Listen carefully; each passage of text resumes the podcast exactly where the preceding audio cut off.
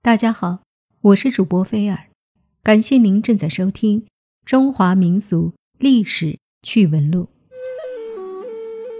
古代四大美女，我们都知道，其中貂蝉之死是一个千古的谜团。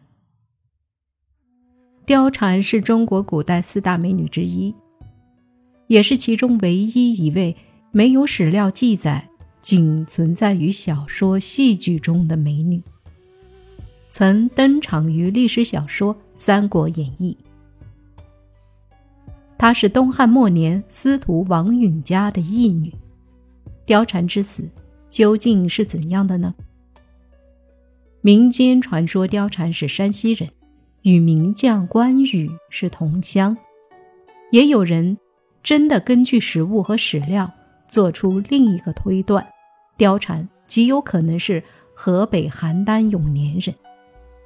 与西施、杨玉环、王昭君并称中国古代四大美女。在民间传说中，她原名任鸿昌，是山西一个村姑，名字的确很村姑。也有人认为，吕布部将秦宜禄前妻杜氏既是貂蝉。他为了报答义父王允的养育之恩，而甘愿献身完成连环计的故事，在民间广为流传。貂蝉是《三国演义》中的一位女性形象，能歌善舞，色技俱佳。凭借自己的美貌和智慧，在诸侯争霸的战乱年代，辗转于各诸侯之间。《三国演义》作者罗贯中。分别用两首诗歌来赞叹貂蝉的歌舞双绝。有诗赞之曰：“原是朝阳宫里人，惊鸿婉转掌中身，只疑飞过洞庭春。暗彻凉州莲不稳，好花蜂鸟一枝心，画堂香暖不胜春。”又有诗曰。红牙催拍燕飞忙，一片行云到画堂。眉黛蹙成游子恨，脸容初断故人长。榆钱不买千金笑，柳带何须百宝装？五霸隔帘偷目送，不知谁是楚襄王。名列四大美女的她。素有闭月之称，意为月亮的光芒也不及她的美丽。貂蝉是司徒王允的义女，国色天香，有倾国倾城之貌，见东汉王朝被奸臣董卓所操纵。于月下焚香祷告上天，愿为主人担忧。王允眼看董卓将篡夺东汉王朝，设下连环计。王允先把貂蝉暗地里许给吕布，再明把貂蝉献给董卓。吕布英雄少年，董卓老奸巨猾。为了拉拢吕布，董卓收吕布为义子。从此以后，貂蝉周旋于这二人之间，送吕布于秋波，抱董卓于妩媚。貂蝉是这部以男性为人物主题的《三国演义》之中出场的少数几位女子中最为光彩夺目的一个。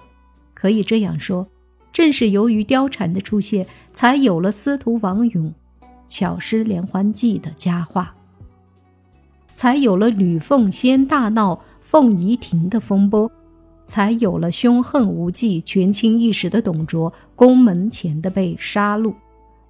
才有了儿女情长、武功盖世吕布的白门楼上的殒命。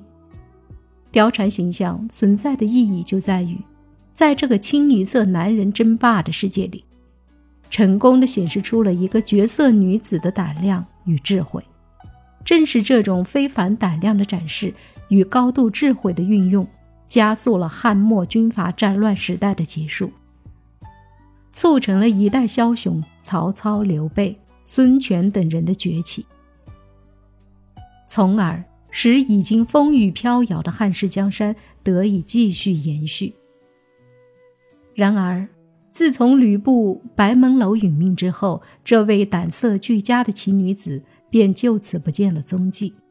是随失败的吕布同赴了酒泉，还是被胜利的曹操掳回了许昌？等疑问，从群雄争霸开始，一直到归晋统一，也没有解开。是作者无意间忽略了这样一个重要的人物，还是出于某种考虑有意识的避开不谈，已无从考证。元代杂曲《连环记》，杂曲中说他本名任鸿昌，是任昂的女儿，在宫中专管貂蝉观，因此又叫貂蝉。实际历史上只有王允。利用一宫女挑拨吕布和董卓关系，貂蝉的故事一般认为由此故事改编而来。正史上面没有提到貂蝉这个人，好像是有这么件事情，但是那个女人的名字没有提到，也没有说是美人计，所以正史上没有貂蝉之死的说法。那么貂蝉是怎么死的呢？在历史价值被榨干之后，他遭到了主流文人的抛弃，但仍有一些作者在孜孜不倦地追问他的下落，继而任意虚构故事，以致其结局形成了惨死和善终两大极端系列。惨死系列至少包含了四种不同的版本。第一种版本是昆剧《斩雕》，细述吕布在白门楼被曹操斩首。其妻貂蝉被张飞转送给了关羽，但关羽拒绝收纳这位污点美女，怕其水性杨花、朝三暮四，难免为他人所玷污。只有一死才能保全其名节，于是趁夜传唤貂蝉入帐，拔剑痛斩美人于灯下。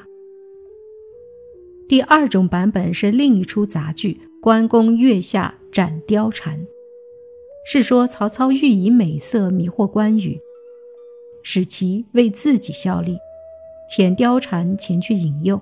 貂蝉使出浑身解数，上下挑逗，关羽心如磐石，为了自己不受魅惑，杀死了貂蝉。第三种版本出自名剧《关公与貂蝉》，剧中的貂蝉向关羽痛说内心冤屈。详述其施展美人计为汉室除害的经历，赢得关羽的爱慕，但关羽绝迹为复姓汉室献身，貂蝉只好怀着满腔柔情自刎，以死来验证自身的政治贞操。第四种版本陈述，貂蝉在刘备、关羽、张飞三人庇护下逃走，削发为尼，曹操派人追捕。